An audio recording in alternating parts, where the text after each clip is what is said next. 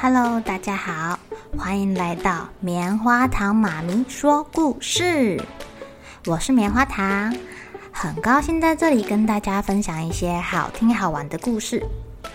偷偷预告一下，每个礼拜五啊，棉花糖妈咪会跟大家讲一系列的原创故事。这次要跟大家讲的是身体大公司。要告诉大家，我们厉害的身体是怎么运作的哟，千万不要错过了。也欢迎小朋友在听完故事后，把你想到的画面给画下来。棉花糖妈咪会把它放在粉丝专页上面，让更多小朋友可以分享你的创意哦。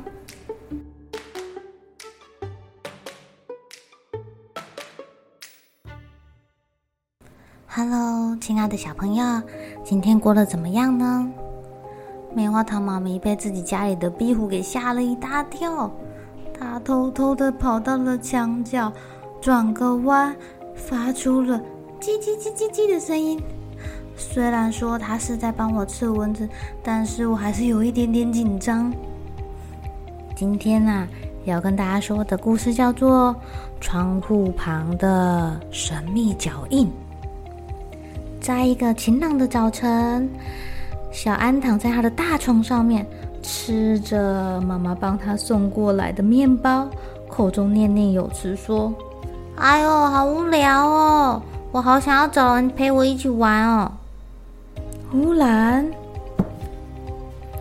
摆在窗边的东西掉到地上了，还留下了凌乱的脚印。咦，这谁的脚印啊？无聊的小安似乎觉得有有趣的事情发生喽，他赶快拿出他的望远镜来，东看看西看看。他在墙边发现了一只猫，正在舔自己的爪子。咦，是大花猫吗？咦，对街的树洞里面有一只啄木鸟探头出来耶！咦。旁边的树上有一只小松鼠跳来跳去，哎，哇，哦，我们家旁边的电线杆上面停满了吱吱喳喳的麻雀，哎，隔壁的小狗好凶哦，在对路人汪汪叫的。满脑子都是疑惑的小安啊，决定做一个实验，她想要知道窗户边的神秘脚印到底是谁的。所以呀，小安把盘子还有他很喜欢的饼干放在窗户旁边，然后躲在角落里面，慢慢的等，静静的等。哇，神秘的脚印，快来吧，快来吧！等了好久好久，小安都快睡着了。叽叽叽叽叽叽叽，电线杆上的麻雀啊，纷纷飞下来了，好开心的吃着小饼干呢。诶，小脚印是麻雀啦！喵！忽然，大花猫猛力的跳到窗边，想要抓麻雀。哐！盘子啊，饼干全部掉到地上，小麻雀也飞走了。小安吓了好大一跳哦，他想说什么？原来还有大花猫啊！隔天早上，小安拿着一个装满牛奶的盘子到院子里面。对着墙边慵懒的大花猫喊着：“喵喵喵，吃早餐喽！”大花猫竖起了耳朵，喵喵叫的跳了过来。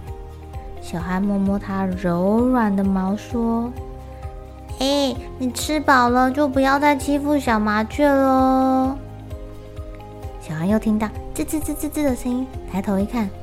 麻雀们很开心地飞到窗户旁边，吃着小安帮他们准备的饼干。